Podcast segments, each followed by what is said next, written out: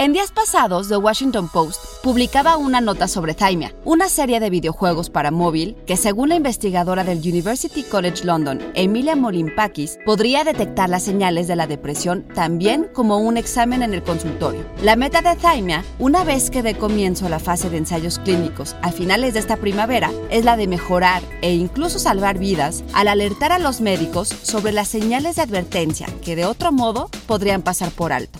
Pero, ¿Puede en realidad un videojuego decirte si estás deprimido? Institute.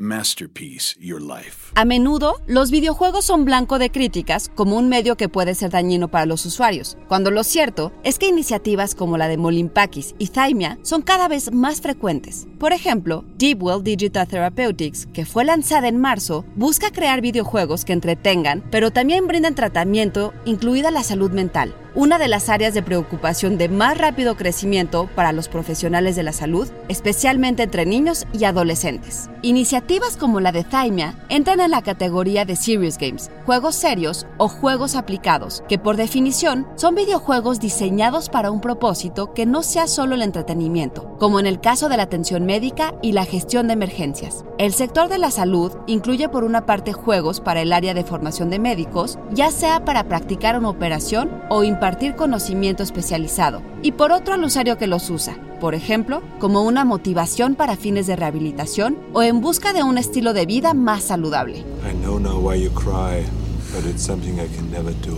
Para el cofundador de Deepwell, Brian Douglas, los juegos brindan un nivel de compromiso y de mejora terapéutica real para el tratamiento de la salud mental y ayudan a las personas para pensar y actuar de manera diferente a través de la autorrealización, la biorretroalimentación, la agencia y juego de roles, además de acelerar el aprendizaje de nuevas habilidades a través de una mayor neuroplasticidad. Sin embargo, y de acuerdo con el post, a algunos expertos les preocupa que iniciativas como la de Thymia sean un reemplazo inadecuado y potencialmente riesgoso de un oficio que requiere un alto nivel de interpretación humana.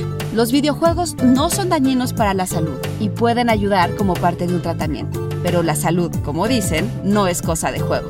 Idea y guion Antonio Camarillo con información de The Washington Post y la revista digital Fast Company. Y grabando desde casa, Ana Goyenechea. Nos escuchamos en la próxima cápsula SAE.